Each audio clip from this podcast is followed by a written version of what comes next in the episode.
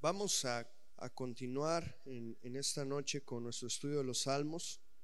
Eh, vamos ya acercándonos al final y mientras nos hemos estado acercando, parece ser que la misma palabra nos ha estado llamando una y otra y otra vez a alabar al Señor y ha sido más enfática en, esto.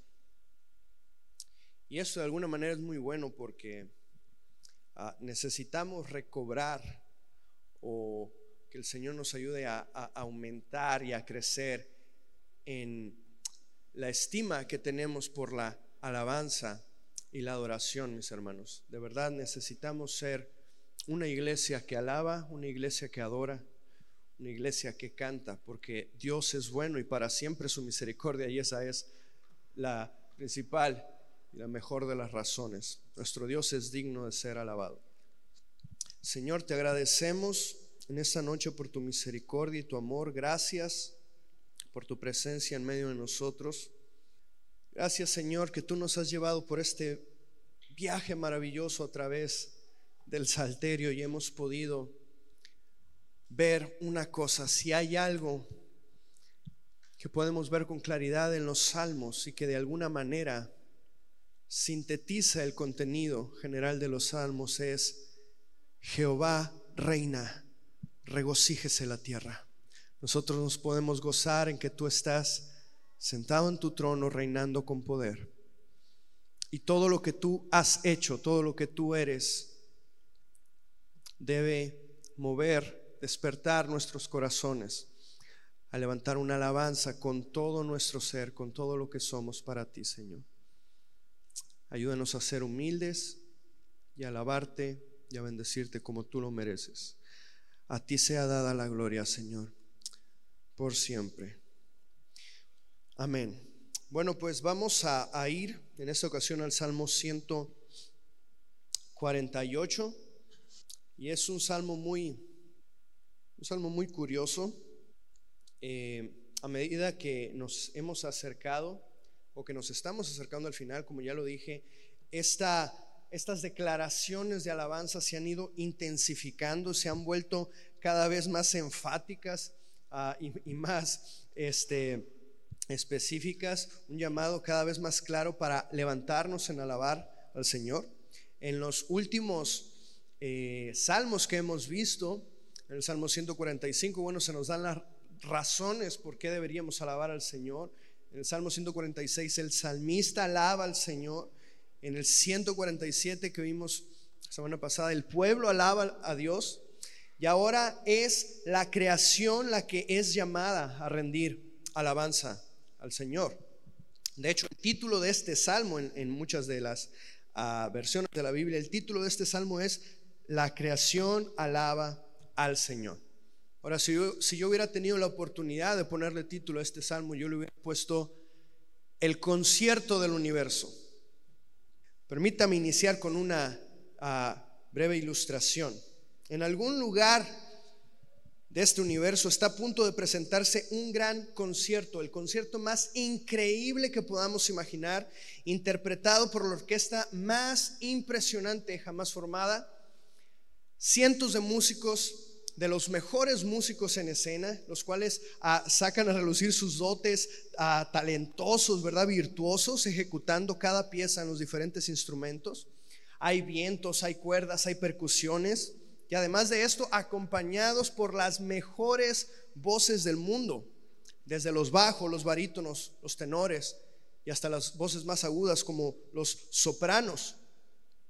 Todo esto tendrá lugar en el auditorio más grande e importante que jamás se haya conocido. Así que llegado el día, el director de la orquesta está lleno de emoción y llega al lugar donde el evento se realizará. Sin embargo, un inoportuno incidente hace imposible que los músicos se presenten. El coro tuvo grandes complicaciones para llegar y tampoco se presentó. Y por problemas que desconocemos, el auditorio no podrá hacerse de tan esperada presentación y permaneció cerrado. Sin embargo, este director de orquesta tiene una determinación tal que no se quedará de brazos cruzados, sino que se para firme al centro con una batuta elevada en su mano, irradiando alegría y autoridad, y su presencia impone respeto y reverencia. Él está listo para dirigir con gracia y con precisión, pero ante el vacío desconcertante que hay alrededor por la ausencia de los participantes, un brillo celestial parece anticipar la llegada de algo grandioso. Y al primer gesto de su mano, Él invita a la creación entera a unirse en un himno de alabanza al Creador. Al no haber auditorio disponible, el escenario que albergará tan majestuosa interpretación será un vasto lienzo celeste donde las galaxias y los planetas engalanan esta maravillosa orquesta. En lugar de músicos que estuvieron ausentes, la creación misma se reúne para formar una sinfonía celestial. A su alrededor el sol con sus rayos dorados extendidos brilla con luminosidad radiante, mientras que la luna con este rostro plateado y enigmático irradia luz suave y serena. En el cielo nocturno las estrellas titilan como pequeños diamantes incrustados en este manto celeste, formando constelaciones que parece brillar al son de los himnos. Los ángeles con sus alas desplegadas y sus rostros llenos de incontenible furgor rodean al director de la orquesta y se unen en armonía a este coro. A un lado el mar ruge majestuoso con olas que danzan al ritmo de las melodías divinas. Criaturas marinas de todos los tamaños y colores se unen desde las llenas que emergen impetuosamente hasta los pececillos que revolotean en un maravilloso ballet acuático.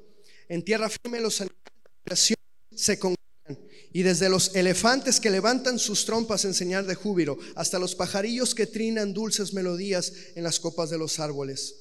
Los montes se alzan imponentes como testigos estruendosos de la grandeza del Creador y los árboles robustos crujen sus troncos y sus ramas con regocijo mientras que las hojas se baten, eh, asemejando una ofrenda de aplausos al Señor. Y en el fondo la humanidad se une a este coro celestial con manos alzadas y corazones elevados hacia el cielo. Entre ellos personas de todas las razas y todas las culturas entonan cánticos de alabanza en una variedad incalculable de idiomas unidos con un solo propósito, exaltar y glorificar el maravilloso e inigualable nombre del Señor. Este es el concierto del universo. Y esta sublime escena, en ella todas las criaturas de Dios se unen en este evento de proporciones cósmicas para recordarle al mundo que la creación entera debe proclamar la grandeza y la bondad del Creador. Este es el escenario, este es el ah, panorama que nos pinta el Salmo 148. La creación entera llamada a alabar a el Señor. ¿Cuál es el punto de este salmo? Bueno, nosotros invocamos a todo lo que nos rodea a alabar al Señor porque Él es glorioso sobre todo y Él hace gloriosa la alabanza en nuestros labios. Este salmo enfatiza la invitación que el salmista hace para alabar a Dios y esta, es más relevante eh, en este salmo eh, toma más relevancia que las razones para alabar al Señor. Sin embargo, se nos dan razones para hacerlo, pero el punto principal aquí es el llamado que el salmista está haciendo hacia la creación. ¿Cómo nos sentimos al recitar el Salmo 148? Bueno, indudablemente deberíamos sentirnos verdaderamente emocionados, porque como ya lo dijimos, el libro de los Salmos está avanzando hacia un clímax verdaderamente maravilloso, va en un creciendo mientras nos acercamos al final. Por lo tanto, el sentimiento de exaltación llega al nivel más alto que puede ser expresado por los hombres. Estamos asombrados por las obras de Dios. Con cada verso sucesivamente el volumen aumenta, el tono se vuelve más ah, insistente, la emoción del alma más intensa, porque a medida que llegamos a comprender más claramente que nuestro Dios es digno, es digno de ser alabado. Entonces elevamos nuestro corazón con ímpetu, nuestras voces, nuestra mente, nuestra alma para su alabanza con toda la energía que hay dentro de nosotros. Así que acerquémonos al Salmo y, veamos qué, es lo que nos dice, qué es lo que nos expresa este salmo. Debemos imaginarlos como en esta ilustración que di al, inicio. Debemos imaginarnos parados al centro del mundo donde podemos contemplar y ver toda la creación de Dios y por así decirlo, vamos a predicarles, vamos a llamarlos a ellos para exhortarlos a alabar al Señor. Los exhortaremos, los alentaremos a que todas las voces resuenen con el mismo mensaje de alabanza.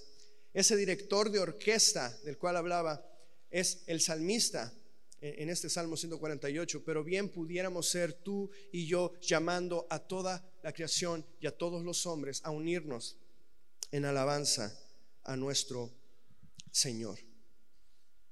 Así que vayamos al Salmo y, hay que reconocer que hay, dos, mencionar que hay dos grandes secciones en este Salmo y que se nos, se nos menciona en el versículo 1 y en el versículo 7. El salmista llama a todo lo que hay en el cielo y después llama a todo lo que hay en la tierra a esta alabanza. Y la primera sección del coro no es el bajo ni el tenor, son los cielos y todo lo que hay sobre la tierra. Así que vayamos al Salmo 148, versículo 1, y dice, aleluya, alaben al Señor desde los cielos, alábenlo en las alturas. El salmista primero voltea hacia arriba y llama a todo lo que hay en el cielo. No llama directamente al cielo en el inicio, sino a todo lo que hay ahí, que se alabe desde el cielo. Y los primeros llamados, ¿quiénes son? Versículo 2. Alábenlo todos sus ángeles. Los más elevados en el orden creado por Dios. Los ángeles fueron creados para este propósito, así que por supuesto que estarán más que dispuestos a participar y a cooperar en este coro de alabanza. A lo largo de toda la escritura se nos muestra cómo es que los ángeles alaban a Dios. Incluso desde el principio ellos han estado alabando a Dios. Job capítulo 38 versículo 7, cuando Dios está preguntando a Job, ¿dónde estabas tú cuando yo hice esto, cuando pasó esto? Y, él está a está yendo al inicio, al principio de todo, y en el 38, versículo 7 dice, cuando cantaban juntas las estrellas del alba y todos los hijos de Dios gritaban de gozo. Aquí hijos de Dios se está refiriendo a los ángeles porque está hablando de la creación. Cuando los ángeles o hijos de Dios ya estaban adorándole. Esta también es la función de los ángeles en Isaías, en la visión de Isaías capítulo 6, donde él ve el trono de Dios y dice que por encima de él habían serafines que cantaban y uno al otro daban voces, santo, santo, santo, Jehová de los ejércitos, toda la tierra está llena de su gloria. En Apocalipsis 5 los versos del 11 al 13, hay millares y millares de ángeles que dicen a gran voz, el cordero que fue inmolado es digno de recibir el poder, las riquezas, la sabiduría, la fortaleza, el honor y la gloria. De igual manera en el 7:11 dice que todos los ángeles que estaban de pie y que rodeaban el trono cayeron sobre sus rostros delante del trono y adoraron a Dios. Así que mis hermanos, en el cielo, los ángeles de Dios y todas las criaturas que hay en el cielo, día y noche, no cesan de clamar, Santo, Santo, Santo, Dios Todopoderoso, el que era, el que es y el que ha de venir. Ninguna criatura celestial, cualquiera que sea su puesto, cualquiera que sea su estado o su poder o su jerarquía, ninguna criatura celestial está exenta de este santo deber. Los ángeles le alaban. Y ellos son los primeros llamados en este a Salmo. Pero después de los ángeles, el salmista dice en el versículo 2, Salmo 148, 2, menciona a los ángeles y luego dice, alábenlo todos sus ejércitos, alábenlo sol y luna, alábenlo todas las estrellas luminosas. Y esta expresión de ejércitos junto a que está junto a los ángeles nos da a entender que Dios tiene eh, no un grupo pequeño o reducido de ángeles, sino tiene multitudes de ellos, eh, como veíamos en Apocalipsis, millares y millares de ellos que ah, le están a su servicio, a su disposición para su gloria. Pero después se ordena al sol, a la luna y a las estrellas que alaben a Dios. Y es interesante porque en algunas partes de la Biblia a estos cuerpos celestes también se les nombra como ejércitos de Dios o los ejércitos del cielo. En Génesis 2.1 dice, así fueron acabados los cielos y la tierra y todas sus huestes. O Isaías, por ejemplo, dice en el capítulo 40, verso 26, alcen a lo alto sus ojos y vean quién ha creado estos astros.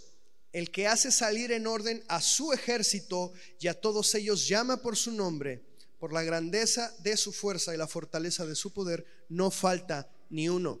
Y hay otras versiones que ah, mencionan que, es un ejército de estrellas y dice a todas ellas llama por su nombre.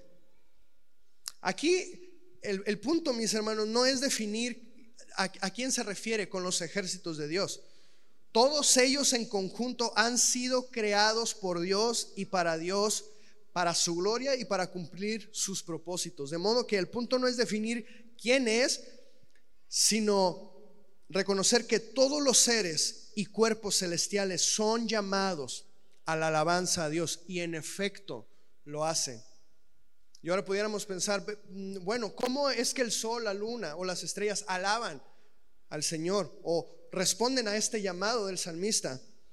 Bueno, cumpliendo el propósito que, para el que el Señor los, los creó, lo que Él dijo que tenían que hacer.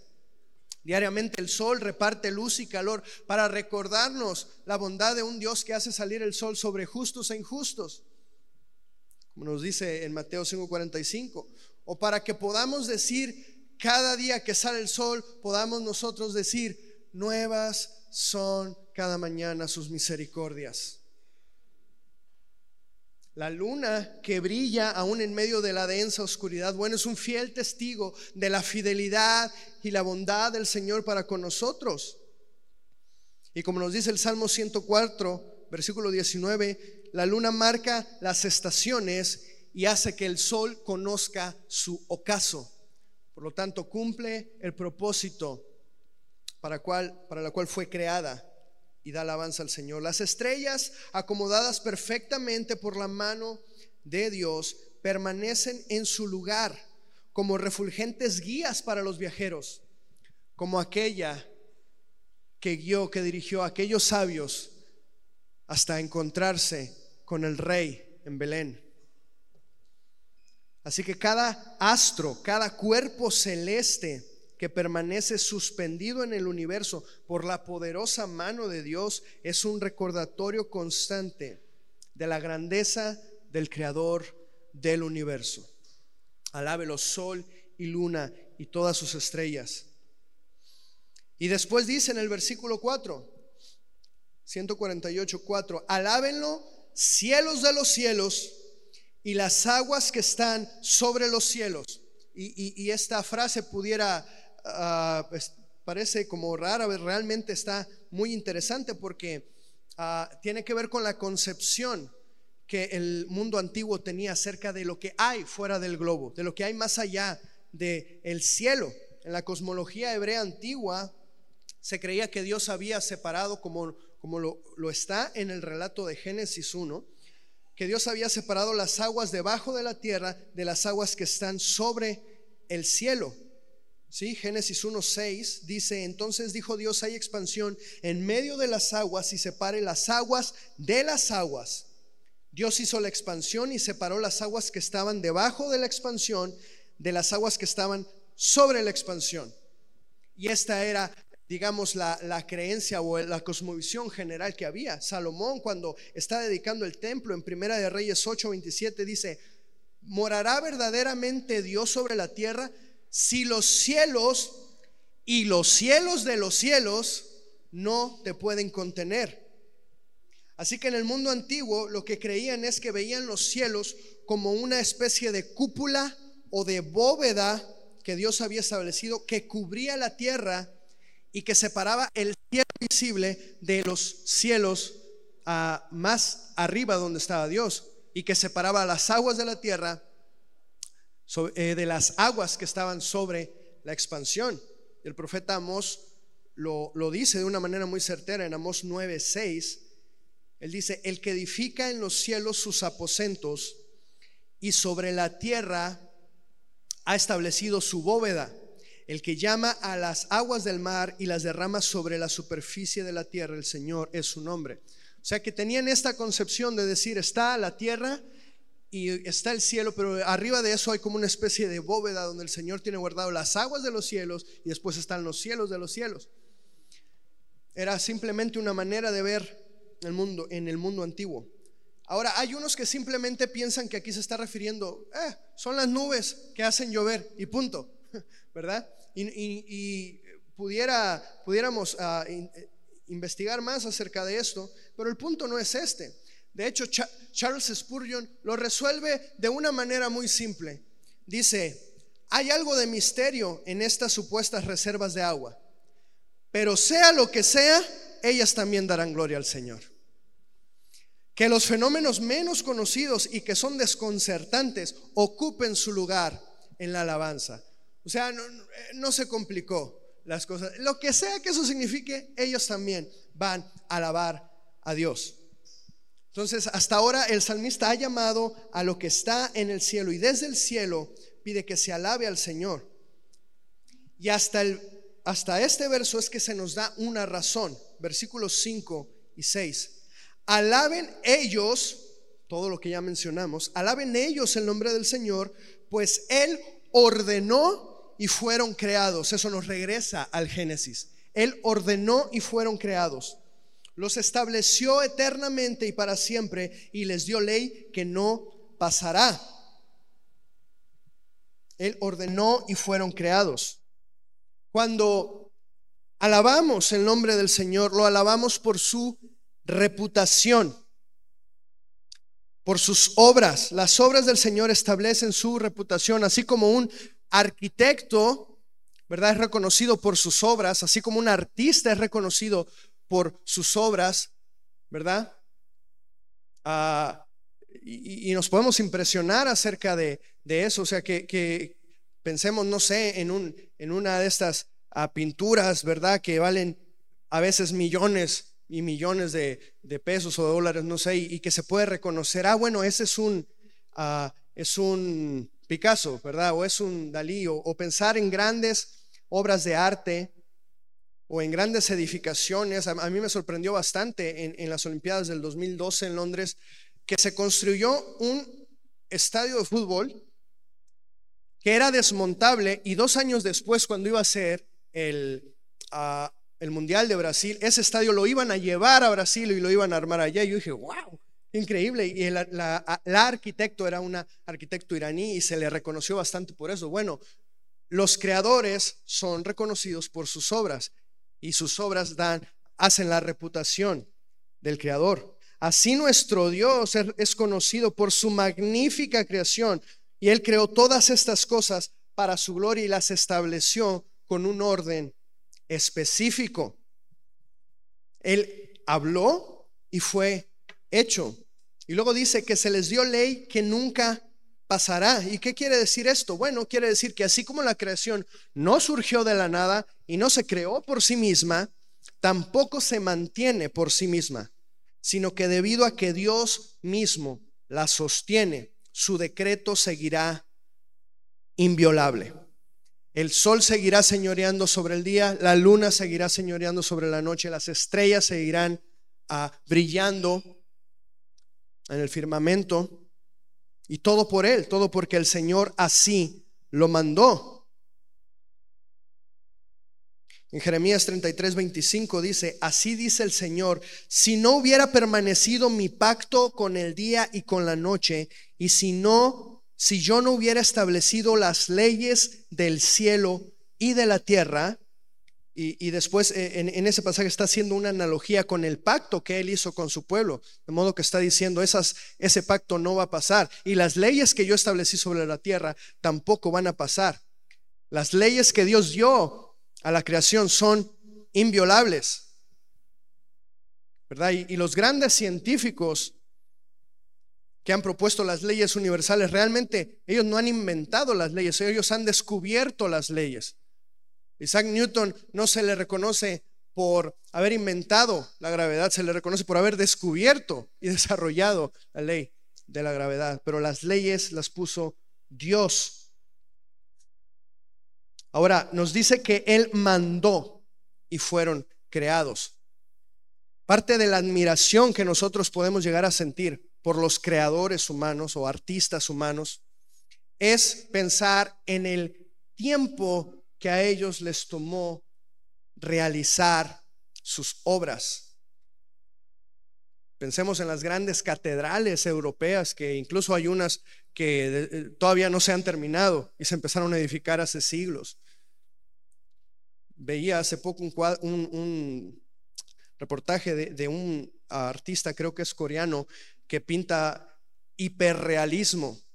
Y él estaba mostrando su obra que está increíble. Es una mujer con un suéter como bordado y de verdad, no, no solo cada hilo, cada fibra del suéter él la dibujó y hablaban de la cantidad de cientos de horas que pasó haciendo esa pintura. Y esto es increíble.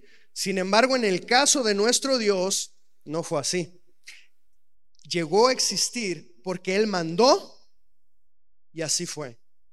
Así que esto es mucho más impresionante para nosotros que las obras de los hombres. Es verdad, puede haber alguien muy talentoso y va a dedicar todo su tiempo a hacer eso, pero por más que alguien sea talentoso, no va a decir, a ver, que se haga este cuadro, que se haga esta pintura, y mucho menos que se haga la luz. Solamente nuestro Dios puede hacer eso. Porque por la palabra del Señor fueron hechos los cielos, dice el Salmo 33, 6 y todo su ejército por el aliento de su boca. Versículo 9, porque él habló y fue hecho y él mandó y todo se confirmó. Y como fue el mandato del Señor, por eso permanece. Aún así, las obras humanas con el tiempo se oxidan y terminan en el chatarrero. Las más grandes obras de arte cada cierto tiempo necesitan mantenimiento, necesitan este, una restauración porque se deterioran. Pero las obras del Señor continúan, mis hermanos. Las estrellas podrían seguir calentando planetas por miles de millones de años si el Señor así lo quiere. El sol seguirá brillando hasta que el Señor lo decida. Porque nada es por casualidad. El sol no brilla por casualidad, la tierra no gira por casualidad, sino que la regularidad de la vida está ordenada por Dios y su decreto es absolutamente cierto hasta el fin del mundo. Todo existe porque Dios dijo y fue hecho. Y todo seguirá manteniéndose porque Él es el que sostiene todas las cosas por la palabra de su poder. Y mientras el cielo siga estando ahí, donde Dios lo puso, y mientras las estrellas sigan estando ahí donde Dios las puso, los cielos seguirán contando la gloria de Dios y el firmamento la obra de sus manos. Así que después de dirigirse al cielo y de llamar a los cielos, al sol, a la luna, a sus ejércitos, a los ángeles, y decirnos que porque Dios los creó, ahora nuestra atención se dirige a la superficie de la tierra e inicia un llamado a toda la creación, a todo lo que hay sobre la tierra, incluso desde las profundidades del mar. Versículo 7 del Salmo 148 dice, Alaben al Señor desde la tierra, monstruos marinos y todos los abismos. Y bueno, puede llamarnos la atención la palabra monstruos, ¿verdad? Monstruos marinos, ¿qué es eso? Bueno, debemos recordar que en, en el mundo antiguo, pues no había la, la ciencia o la capacidad de investigación o la tecnología que tenemos hoy en día. Ah, por lo tanto, eh, posiblemente todos aquellos animales que suelen habitar en zonas más profundas del mar y quizá no, están tan a la vista y que eran muy diferentes a los pececillos que ellos llegaban a conocer y de vez en cuando uno de ellos se, llegaba a asomar, pues eh, podría haber sido considerado un monstruo marino, ¿verdad? Pero pensemos en algo. En la Biblia, el ser más famoso en esta categoría, o el personaje más célebre que hay en la Biblia en esta categoría de monstruos marinos, es el leviatán. El leviatán, el leviatán se describe como una criatura mítica, simbólica, pero poderosa, que se utiliza para transmitir conceptos teológicos acerca del poder y de la soberanía de Dios sobre las fuerzas del caos y para representar también la imposibilidad del hombre de controlar ciertos aspectos de la creación. Se describe como un ser imponente y temible que ningún hombre puede someter. Y además se le atribuyen características monstruosas como escamas impenetrables, una fuerza descomunal, una respiración ardiente, de modo que a veces pudiera parecer que es un dragón, a veces verdaderamente parece un monstruo, a veces pudiera llegar que es un, nada más un cocodrilo, no lo sabemos. En algunos lugares es un monstruo terrible, pero en otra parte de la Biblia dice que Dios lo puso ahí en el mar para que jugara en el mar. La descripción de Leviatán enfatiza su incontrolabilidad y la grandeza de la creación divina. Y el mejor ejemplo es Job 41. Todo el capítulo 41 de Job habla acerca de Leviatán y dice, ¿qué acaso tú puedes someterlo? ¿Qué acaso tú pudieras contra él? Sin embargo, mis hermanos, como todo lo que hay debajo del cielo, si el Leviatán es una figura mítica o si verdaderamente existe un monstruo dormido debajo del mar, lo que sí sabemos es que el Leviatán es el Leviatán de Dios. Y él dice en Job 41:11, ¿quién me ha dado algo para que yo se lo restituya? Todo cuanto existe debajo del cielo, todo es mío. Amén. Entonces, alábenlo, monstruos marinos y los abismos. Hay muchas culturas que tienen historias acerca de grandes criaturas marinas. Aún hoy nos podemos sorprender por, por estas eh, impresionantes, gigantescas ballenas o mm, cientos de especies de tiburones o no sé, los ah, calamares gigantes o los simples pececillos de múltiples colores que revolotean en el mar, pero todos ellos manifiestan la gloria de su creador. Incluso estos animales sorprendentes que están en zonas demasiado profundas, a miles de metros de profundidad en el mar, y que son tan extraños, tan raros, incluso hasta dan miedo, bueno, ellos reflejan la gloria de su Creador. Y bueno, hablando de la incontenible fuerza del poder de Dios, a continuación se llama los elementos del fuego, del granizo, de la nieve o las tormentas alabar al Señor. Versículo 8 del Salmo 148. Fuego y granizo, nieve y bruma viento tempestuoso, dígalo conmigo, que cumple su palabra, que cumple su palabra. Todos estos elementos tan importantes e imponentes de la naturaleza cumplen la palabra y la orden de Dios. Se trata de fuerzas poderosas que pueden alterar ciudades, estados o países enteros durante semanas o meses o quizá años. Simplemente con las lluvias que hubieron en octubre del año pasado. ¿Cuánto tiempo se quedó sin luz usted? ¿Cuánto tiempo no tuvo agua?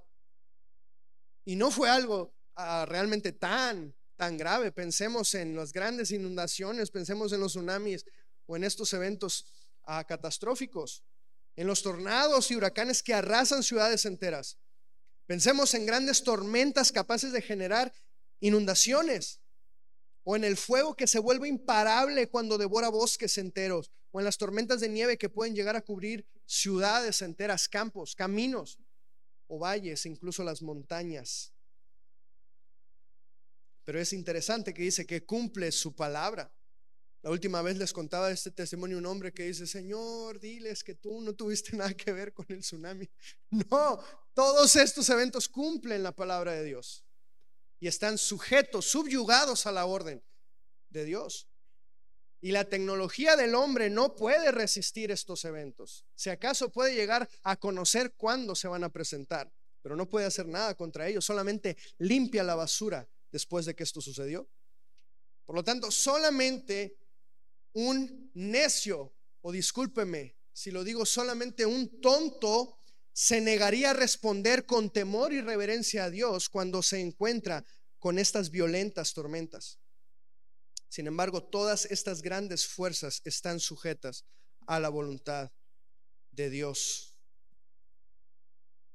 Salmo 18, 12. Por el fulgor de su presencia se desvanecieron sus densas nubes, en granizo y carbones encendidos. El Señor también tronó en los cielos, el Altísimo dio su voz, granizo y carbones encendidos.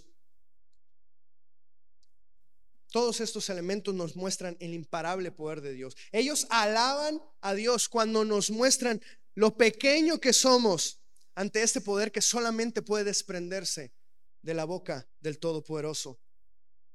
Pero sobre todo, mis hermanos, podemos maravillarnos, podemos verdaderamente sorprendernos, quedar absortos en ellos, al igual que esos hombres en esa, en esa pequeña barca, cuando dijeron, ¿quién es este que aún el mar y los vientos le obedecen? Todos los elementos han sido creados por Dios para su gloria y para cumplir sus propósitos. Y luego el salmista pasa a llamar a las montañas, a las colinas y también a los árboles, todos los árboles frutales y también los imponentes a pinos, robles o cedros, para que ellos también le alaben. En el versículo 9 del Salmo 148, los montes y todas las colinas, árboles frutales y todos los cedros una vez más, cada cosa que hay en la creación, a su manera y de acuerdo a la capacidad que le fue dada por Dios, proclama su gloria y su alabanza. Las gigantescas masas rocosas de la tierra que se alzan imponentes y nos hacen sentir tan insignificantes son un recordatorio del poder y la fuerza de Dios. El equipo de movimiento de tierra más grande que se ha construido por el hombre es verdaderamente diminuto en comparación a la montaña más increíble que existe. El monte Everest se estima que, puede, que probablemente pesa alrededor de 6 mil millones de toneladas. Pensemos solamente en ese número. Por lo tanto, se necesitarían miles de millones de vueltas o de cargas ¿verdad? Del bulldozer más grande que el hombre ha podido construir para siquiera intentar desbaratar una parte. Pero una vez más, la creación de Dios es infinitamente más grande, imponente y maravillosa que la creación del hombre. Pensemos un momento en los montes. No sé si usted ubica, conoce o ha, visto, por lo menos en fotos, eh, del monte Rushmore este monte que, esta montaña que está en Dakota del Sur y que es un, es un monumento, un memorial. En esta montaña están talladas las, los rostros de cuatro presidentes memorables de Estados Unidos, ¿verdad? Washington, Jefferson, eh, Roosevelt y, Abraham Lincoln creo que son. Eh, y están talladas ahí como un, pues digamos, un monumento, un memorial pero realmente eso no es más que una muestra fehaciente de cómo es que el hombre, a pesar de que es tan pequeño, tan débil, tan insignificante, pero su orgullo se erige de manera gigantesca como una gran montaña y es duro como una roca. Los hombres de esta tierra quieren levantar su dominio hasta lo más alto y establecerlo de gran manera, firmemente. Ellos quieren sentirse poderosos y levantan monumentos a su vanidad. Pero hay algo en el libro del profeta Daniel que es increíble. Cuando el rey Nabucodonosor está buscando la interpretación de un sueño que él tuvo, porque hay, está una gran estatua que representa a diferentes reinos de la tierra. Pero dice que hay una piedra, que de repente sale una piedra y destruye y desmenuza esa estatua. Y en Daniel 2.35 dice, y la piedra que había golpeado la estatua se convirtió en un gran monte que llenó toda la tierra. Y más adelante en el verso 44, en los días de estos reyes, el Dios del cielo levantará un reino que jamás será destruido y este reino no será entregado a otro pueblo, desmenuzará y pondrá fin a todos aquellos reinos y él permanecerá para siempre. Nuestro Señor es la roca inconmovible, la roca de la eternidad. Y solo Él permanece para siempre. Qué increíbles son las montañas que nos recuerdan el poder asombroso de Dios. Después menciona los árboles. ¿De qué manera estos dan gloria al Señor? Bueno, pues los árboles frutales o, los árboles madereros producen alimento, refugio, energía para las más de 6 mil millones de personas que hay en el mundo. Y todo esto a partir de una pequeña semillita, ¿verdad? Una pequeña semilla de la cual crece un hermoso árbol que puede producir canastas y canastas llenas de fruta durante 20, 30 años. Bueno, eso es igual de asombroso que el día que Jesucristo alimentó a cinco mil en Galilea.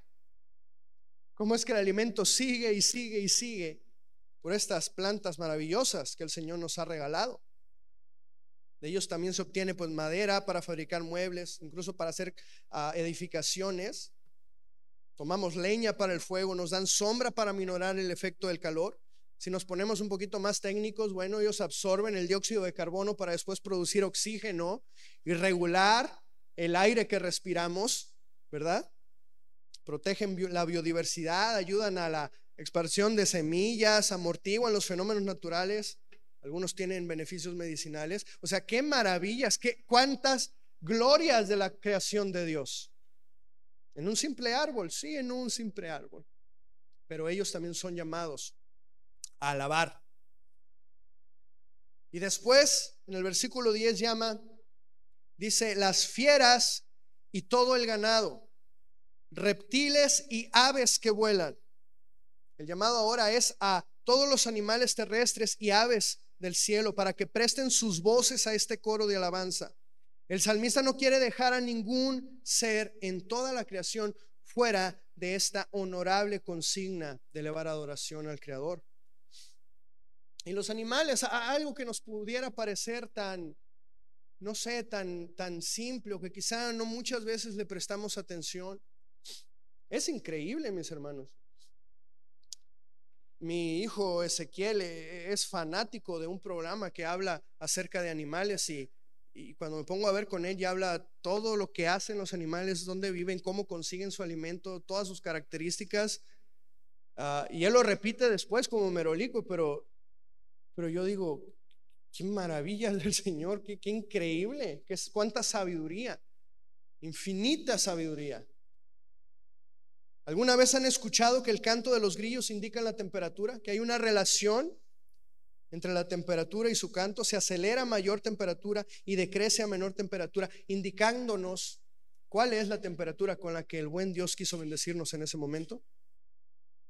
¿Se han puesto a pensar cómo animales tan pequeños como los murciélagos, los colibríes o las abejas o mariposas impactan grandemente los ecosistemas, contribuyendo a la diversidad de flores cuando van ellas buscando alimento y llevan el polen de una flor a otra?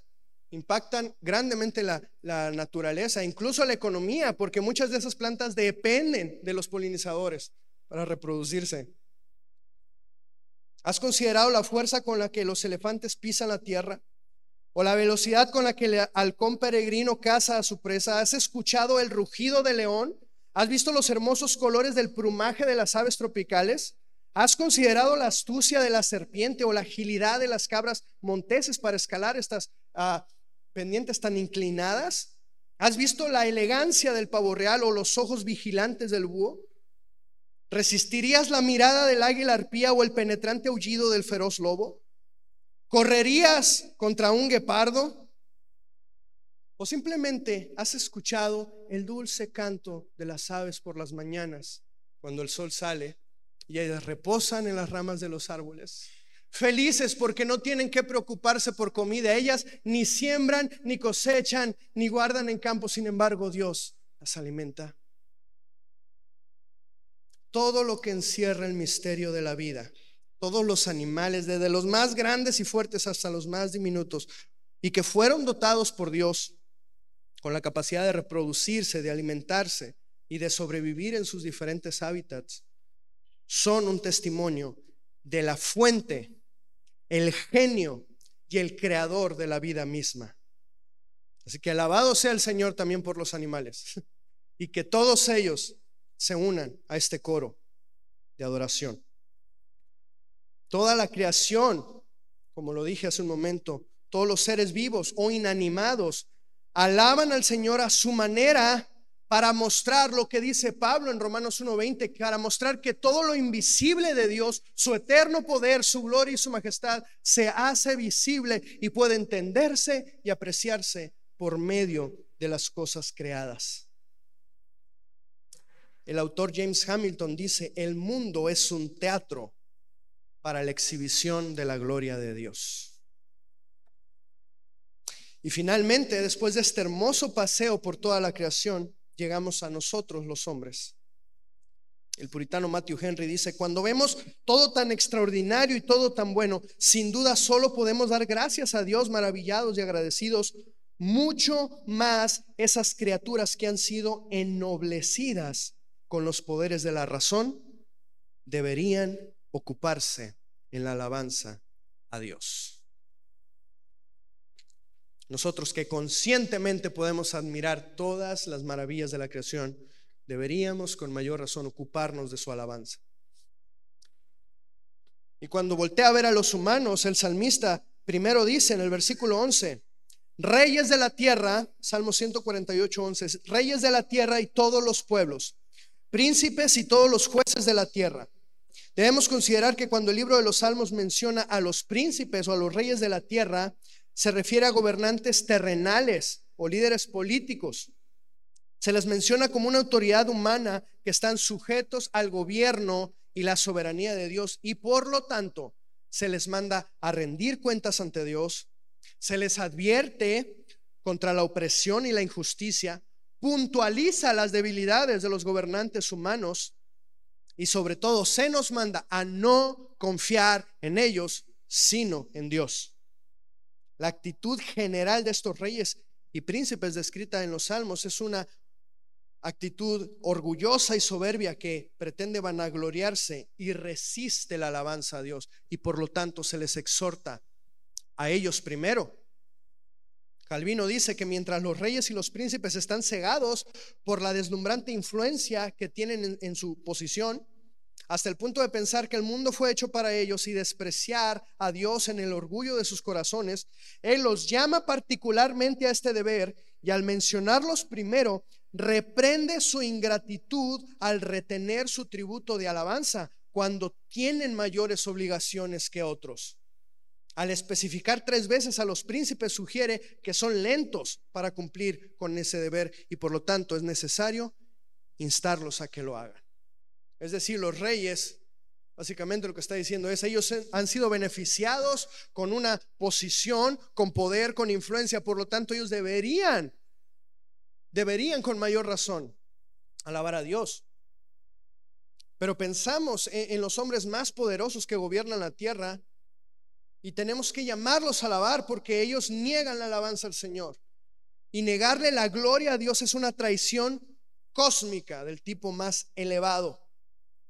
Muchos hombres de Dios en Estados Unidos coinciden en que Estados Unidos selló el destino de su nación cuando la Corte Suprema rechazó la oración en las escuelas públicas. Y después en el 73, cuando se aprobó y se promovió la matanza masiva de vidas humanas en el vientre de las madres. Y en estos ah, tiempos contemporáneos, cuando se destruyó la ordenanza de Dios sobre el matrimonio. Bueno, ¿cómo, he hablado de Estados Unidos? Pero ¿qué de nuestra nación? Nuestro gobierno se ha entregado también, se ha dejado caer en los brazos del progresismo y se jacta de ser un gobierno humanista y ay, pues qué bonito se oye, pero no es algo bueno. El humanismo no es algo bueno de ninguna manera. Lo que Santiago nos dice acerca de la sabiduría humanista o de la sabiduría humana es que es terrenal, animal y diabólica. En Santiago 3:15. El hombre es pecador. Por lo tanto, si el enfoque está en el hombre, se exaltará al hombre con su pecado, al hombre con su orgullo, al hombre con sus deseos. La glorificación del hombre en los niveles más altos usurpa la gloria de Dios. Sin embargo, en cualquier momento estos hombres y mujeres poderosos pueden arrepentirse y unirse en la alabanza al Dios del universo, que es digno de toda gloria. Salmo 2.10 dice, ahora pues, oh reyes, muestren discernimiento, reciban amonestación, oh jueces de la tierra, adoren al Señor con reverencia y alégrense con temblor, honren al Hijo para que no se enoje y perezcan en el camino, pues puede inflamarse de repente su ira. Cuán bienaventurados son todos los que en Él se refugian. La vanagloria de los hombres importantes de este mundo no se compara con la gloria del Dios Todopoderoso. Por lo tanto, se les llama primeramente a ellos. Pero finalmente miramos, y parece que el salmista ha hecho un vistazo al interior de, de la iglesia, donde están reunidos los seres humanos, y llama a todas las voces a unirse al cántico de alabanza. Y dice en el 148, 12, jóvenes y también vírgenes, los ancianos junto con los niños. Y de verdad esperamos plenamente que los ancianos, los jóvenes, las doncellas, los niños y que todos participen en la adoración. El salmista está convocando para que representen una adoración intergeneracional. Y es entonces cuando el Salmo 145, 4 se hace realidad en nuestros servicios. ¿Lo recuerdan? Una generación alabará tus obras a otra generación y declarará tus proezas. Jóvenes, niños, mujeres, hombres y todos. El salmista pretende incluir a todos, a tanto hombres como mujeres y personas de cualquier edad a la alabanza. Spurgeon comenta que como los ancianos han vivido más, por lo tanto ellos han visto durante más tiempo las bondades de Dios y ellos tienen ah, más responsabilidad de alabarle. A los jóvenes exhorta en el Salmo 119, 9 a consagrar su vida guardando los mandamientos del Señor. También en Eclesiastés 12.1 se les dice, acuérdate de tu Creador en los días de tu juventud. Medita en el Señor, considéralo. Y en cuanto a los niños, bueno, Jesús mismo reconoce que de ellos es el reino de los cielos. Y también afirma lo que dice el Salmo 8.2, que de la boca de los niños y de los que maman, preparaste la alabanza. Así que en esta categoría donde el salmista distingue a personas por sexo y edad, les recuerda a todos que deben involucrarse, mis hermanos, en una alabanza viva y gozosa. Involucrarse. Y permítame, con todo respeto y con todo mi amor, exhortarle a lo mismo. Involúcrese voluntariamente, gozosamente y plenamente en la alabanza y la adoración del Señor. Porque es bueno, porque es bueno, porque es apropiado, decía el Salmo 147. Pensamos en un momento en nuestra iglesia local. Creo que mi bebé sigue siendo el más pequeño de los niños que tenemos, ¿no? Está a punto de nacerle Carla, le va a seguir Valeria, después la niña de Anaí de Oscar, pero creo que por el momento mi bebé sigue siendo el más chiquito. ¿Y quién será el adulto más grande que tenemos en la congregación? No sé, el hermano David, la hermana Josefina, quizá. Pero imagínense, bueno, más experimentado, vamos a decir, para no ofender a nadie. Pero imagínense si formáramos a todas las personas de esta congregación en una fila y uno puede pararse enfrente y ver en esta amplia gama de personas de diferente sexo, de diferentes edades, de diferentes ah, culturas, con diferente educación, de diferentes contextos y trasfondos, con distintas ocupaciones, con diferentes aptitudes y capacidades, con diferentes dones y llamados, pero todos y cada uno, siendo diferentes miembros, formamos un solo cuerpo con un solo fin y un solo propósito, que fuimos creados para la gloria de Dios. Y eso nos empareja a todos. Eso nos une a todos y al estar congregados en el nombre del Señor, podemos aprender unos de otros. Podemos ser inspirados por la fe de otros, ser ministrados por el amor y el servicio de otros, ser edificados por la obra de Dios en nuestra vida y en la de otros. Así que de manera natural la respuesta como hijos de Dios será elevar nuestra alabanza y adoración. como lo dice el apóstol Pablo en Colosenses 3, 16, que la palabra de Cristo habita en abundancia en ustedes, con toda sabiduría enseñándose y amonestándose unos a otros con salmos, himnos y canciones espirituales, cantando a Dios con acción de gracia en sus corazones. Qué bendición que la iglesia junta pueda unirse para alabar y glorificar el nombre del Señor. Entonces, a partir del verso 7, el salmista voltea a ver a la tierra y manda a todos alabarle. Pero en el verso 13, entonces nos da la razón. Alaben ellos el nombre del Señor, porque solo su nombre es exaltado. Su gloria es sobre tierra y cielos. Cuando alabamos al Señor, cuando alabemos al Señor juntos, no vamos a contaminar esa alabanza con elogios a nadie más. No habrá ovaciones para el predicador, no habrá ovaciones para los músicos o los coristas. Cuando se trata de la gloria de Dios, Él está en una categoría aparte, muy por encima de nosotros. Solo su nombre es excelente en toda la tierra.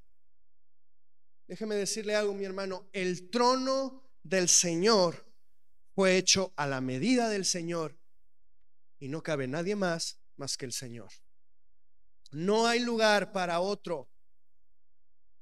En la proclamación de la ley divina que Dios dio a su pueblo, cuando lo vemos en, en Éxodo 20, la proclamación de la ley divina comienza diciendo, Éxodo 22, yo soy el Señor tu Dios que te saqué de tierra de Egipto, de casa de servidumbre, no tendrás otros dioses delante de mí. Y poco antes de que el pueblo de Israel entrara a la tierra prometida, cuando Moisés está dando sus últimos discursos en Deuteronomio 6, 4, dice, escucha, oh Israel, el Señor tu Dios, el Señor uno es.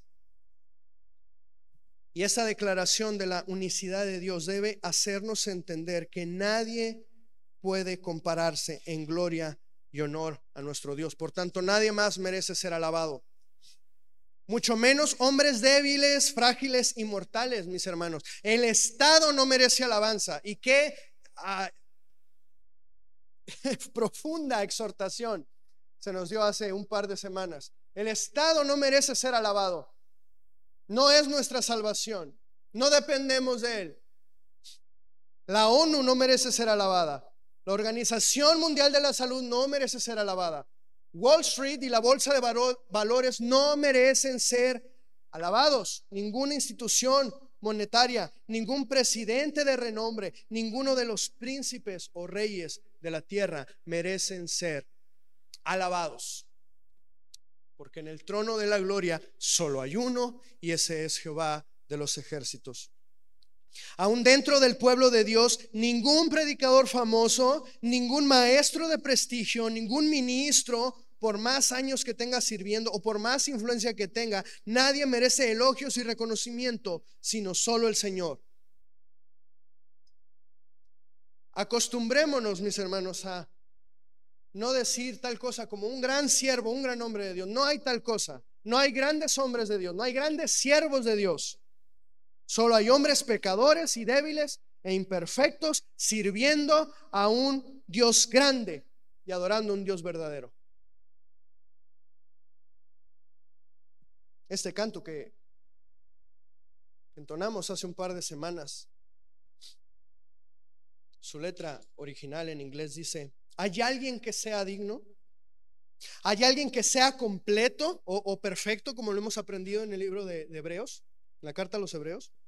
¿Hay alguien que pueda romper el sello y abrir el pergamino? El león de Judá que conquistó la tumba o la muerte. Él, es la raíz de David y el cordero que murió para redimir al esclavo. Él es digno. Él es digno de toda bendición, honor y gloria. Él es digno de esto. Él es. Verdaderamente Él es. Si alguien hay digno de gloria, y alabanza ese solamente nuestro Dios. Que solo su nombre sea exaltado por siempre. Mis hermanos, por favor, Involúcrese en la alabanza al Dios verdadero. Que no le dé pena, que no le dé vergüenza. Ninguno aquí es profesional. Por favor, deshágase de su orgullo, deshágase de su comunidad, de su comodidad y alabe al Señor. En lo privado, en lo secreto, ahí en su cuarto de rodillas, pero cuando venga a este lugar y las voces de los santos se eleven, por favor, únase a la maravillosa alabanza de aquel que es digno. Porque solo Él es digno de gloria. Porque es bueno. Y si usted no está cumpliendo su propósito para el que fue hecho, de dar gloria al Señor, porque todo fue hecho para Él, usted está fallándole a Dios, usted está en desobediencia y está en pecado. Por favor, involúcrese en la alabanza. Solo Él es digno. Amén. Y este sería un gran final para el Salmo, ¿verdad? Sin embargo, hay algo más. O sea, fácilmente el salmista aquí pudo haber terminado, concluido con el reconocimiento de que solo Él es digno de ser alabado. Pero el último versículo nos entrega un final precioso recordándonos la maravillosa gracia de este Dios que escogió a un pueblo y lo hizo su nación especial para mostrar en él su gloria y enaltecer y hacer grande su alabanza por medio de él. Y el versículo 14 termina diciendo, el exaltado el poder de su pueblo, alabanza para todos sus santos, para los israelitas, pueblo a él cercano. Aleluya. Y aquí culmina la sinfonía de alabanza que se extiende por todo el universo, con un llamado a reconocer la obra redentora y protectora de Dios en favor de su pueblo. Pero examinemos las implicaciones que se desprenden de este verso. Dice, Él ha exaltado el poder de su pueblo. Y esta palabra poder aquí, a su, el término original es cuerno. Él ha exaltado el cuerno de su pueblo. Y esto tiene raíces en la cultura antigua, donde el cuerno representaba a fuerza, honor y poder. También era un instrumento que se usaba para sonar cuando eh, iba a empezar la batalla o cuando había una advertencia eh, contra el enemigo. También era un instrumento que se usaba para llenarlo de aceite y ungir a los siervos de Dios. Así que en este contexto se refiere a la exaltación, al honor y la protección que Dios confirió a su pueblo a través del gobierno que él mismo estableció. Podemos pensar en grandes reyes como David, como Salomón, o en el pueblo volviendo cautivo de Babilonia, y como en estos tiempos Israel tuvo una era, una época grande, y Dios los hizo gozar de prosperidad y honor, lo cual se volvió el motivo de la alabanza, como lo dice aquí, alabanza para todos sus santos. O sea que no solo nos comunica que, que, la respuesta natural del pueblo es la alabanza, sino que Israel aquí se convierte en el foco de atención y en el foco de alabanza, no solo para sí mismo, sino para todos los santos y para toda la creación. ¿Y cuál es la razón de mayor peso? Porque Él es el pueblo a Él cercano porque el Señor escogió a Jacob para sí y a Israel como posesión suya. Salmo 135, 4. ¿Y a qué se debe esto, mis hermanos? Pura gracia, pura gracia. Porque tú eres pueblo santo para el Señor en Deuteronomio 7:6. El Señor tu Dios te ha escogido para ser pueblo suyo entre todos los pueblos que están sobre la superficie de la tierra. Y después les dice, no, no los escogió porque son muchos, ni porque sean los mejores o porque estén bonitos. No. Versículo 8, más porque el Señor los amó y guardó el juramento que hizo a sus padres, el Señor los sacó con mano fuerte y los redimió de casa de servidumbre y de tierra de Faraón. Reconoce pues que el Señor tu Dios es Dios, el Dios fiel que guarda su pacto y su misericordia hasta mil generaciones con aquellos que lo aman y guardan sus mandamientos. Porque el Señor te amó solamente por eso. Qué hermoso recordatorio de la gracia de Dios. Hermoso eh, recordatorio de la bendición, la fidelidad y el amor de Dios hacia su pueblo. Y esto es digno de alabanza y admiración universal. Sin embargo, cada una de estas bendiciones el Señor las extendió y las ha hecho posibles para nosotros y para todos los creyentes de todos los tiempos a través de Cristo. Así como el Señor exaltó el cuerno de su poder, el Señor también exaltó a Cristo y lo puso por sobre todas las cosas y lo dio como cabeza a la iglesia. Y él, y él sostiene a la iglesia, la protege, la llena de honra y la purifica para que sea hermosa y pueda reflejar la gloria de Dios. De modo que también la iglesia es exaltada. Y al igual que Israel, la iglesia también es objeto de la alabanza. Y aunque nuestra alabanza ciertamente puede llegar a ser defectuosa, puede llegar a tener a fisuras o ser imperfecta, pero el Señor la convierte en algo glorioso porque gracias a Cristo Él acepta nuestra adoración y entonces toda nuestra vida y nuestro testimonio y nuestra exaltación pueden ser y dirigirse solamente hacia Dios y ser un testimonio vivo de su gracia y de su poder transformador. Pueblo a Él cercano y nosotros también, aunque estábamos perdidos en el mundo y sin Dios, hemos sido acercados por medio de la sangre de Jesucristo a través de la fe y hemos sido justificados, reconciliados y tenemos acceso ante la presencia del Padre al que podemos acercarnos con confianza y cultivar una relación cada vez más profunda. Mis hermanos, aunque el Señor está en su trono de gloria y Él es trascendente en su majestad, estas últimas palabras nos dan una gran esperanza y deben de llenarnos de amor porque nos recuerda que Él también está muy cerca de nosotros. Él es nuestro Padre, pero también es nuestro amigo. Él es nuestro poderoso Salvador, pero también es nuestro tierno consolador. Él habita en las alturas y en la eternidad, pero también con el quebrantado y el humilde.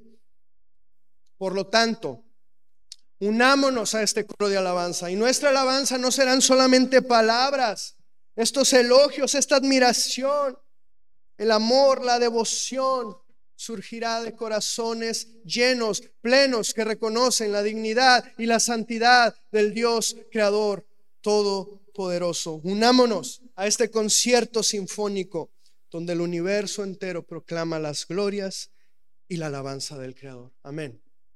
Amén maravilloso. Bueno, hagamos las preguntas que nos hacemos siempre. ¿Cómo aplicamos este salmo a nuestras vidas? Si la, si la creación entera alaba al Señor y nos habla acerca de su grandeza y su majestad, con cuánta más razón los hijos de Dios hemos de levantar muy en alto su alabanza y mostrar al mundo las maravillas de nuestro Dios, quien es creador, salvador y Padre. Efesios 3:10 dice, de este modo, la infinita sabiduría de Dios puede darse a conocer ahora por medio de la iglesia a los principados y potestades en los lugares celestiales, conforme al propósito eterno que llevó a cabo en Cristo Jesús, Señor nuestro. Eh, estoy más acostumbrado y me gusta más la, la Reina Valera que dice, para que la multiforme sabiduría de Dios sea dada a conocer por medio de la iglesia. Y si es multiforme, mis hermanos, hay, hay cabida para nosotros. Puede decir que va a haber muchas maneras en las que podamos mostrar al mundo la gloria del Señor. Amén. Por tanto, debemos ser diligentes, diligentes en nuestra adoración y exaltación a Dios. Cuando veamos el mundo que nos rodea, recordemos que nos estamos uniendo a un coro universal que proclama la gloria de Dios. Debemos hablar de la gloria de su nombre porque solo Él merece ser exaltado. Y así como decíamos que las obras de un autor, de un creador, de un artista, las obras hablan de su ah, reputación, hablan de Él, este salmo requiere que tratemos cuidadosamente el nombre de Dios, sus obras y su reputación. Esta es la esencia del tercer mandamiento. No tomarás el nombre del Señor tu Dios en vano. Si verdaderamente nos estamos preparando para alabar a Dios y nos estamos ejercitando en alabar a Dios los domingos, entonces no pueden salir queja el lunes, no puede salir descontento el martes, no puede haber incertidumbre el miércoles y dudas los jueves.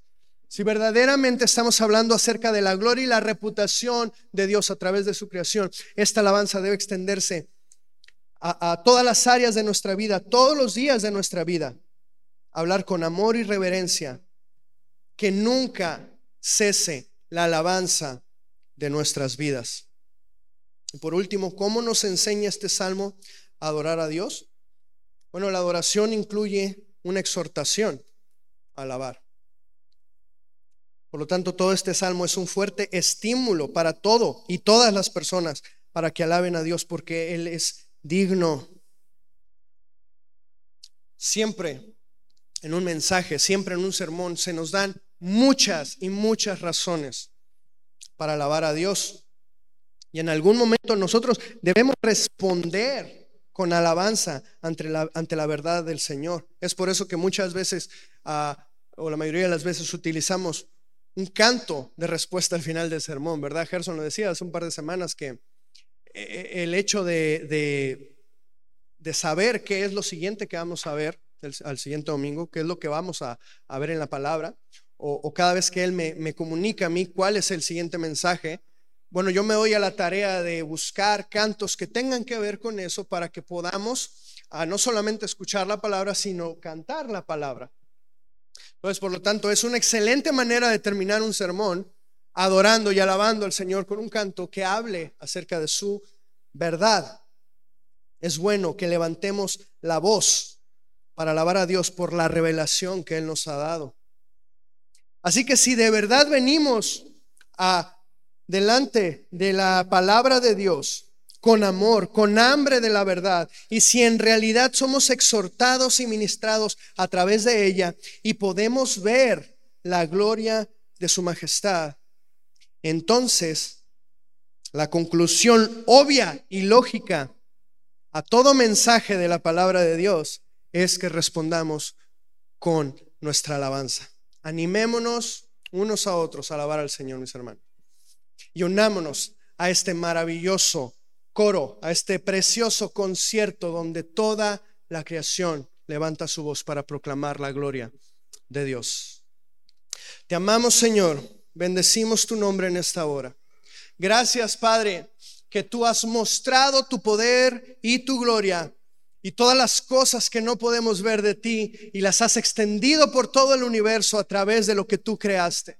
Gracias Señor que no hay lugar de la tierra ni del universo al que podamos voltear, donde no podamos ver tus huellas detrás de eso, donde no podamos ver tu mano, todo lo que alcanzan a ver nuestros ojos. Y aun cuando el hombre ha inventado y avanzado en la tecnología con instrumentos increíbles para lograr ver más allá del universo en el espacio que conocemos, aún ahí podemos maravillarnos de todo lo que tú has creado. Señor, gracias por llamarnos a través de este salmo a una labor tan noble como lo es unirnos a la alabanza, unirnos con toda la creación a la alabanza de tu nombre. Y si los seres, tanto animados como inanimados, si aún, si aún aquello inanimado como las montañas, te alaba a ti, ¿cómo no vamos a alabarnos, alabarte a ti con nosotros, con nuestros corazones encendidos? Cuando tú nos has dado la oportunidad de acercarnos a ti, de ser también parte de ese pueblo cercano a ti, cuando tú has exaltado la gloria de tu pueblo, cuando tú has exaltado a Cristo en tu iglesia para que sea alabado y glorificado, para que la multiforme gracia de Dios, la multiforme sabiduría de Dios y las riquezas de tu gracia puedan ser dadas a conocer por medio de hombres imperfectos como nosotros. Solamente Él es digno, solamente tú eres digno, Señor. Recibe la alabanza de nuestras bocas, recibe la alabanza de nuestros corazones y de nuestras vidas y ayúdanos a tener cuidado de cómo utilizamos tu nombre, porque es tu reputación. Cuando hablamos de ti, cuando hablamos de tu gloria, ser cuidadosos. Más bien que haya palabras de amor por ti y de alabanza. Aquel que es digno. Aleluya. Amén. Amén. Que el Señor les bendiga, mis hermanos. Nos vemos en nuestra próxima reunión el domingo. Y cuando llegue aquí e inicie la alabanza, involúcrese y alabe al Señor. Amén. Dios les bendiga.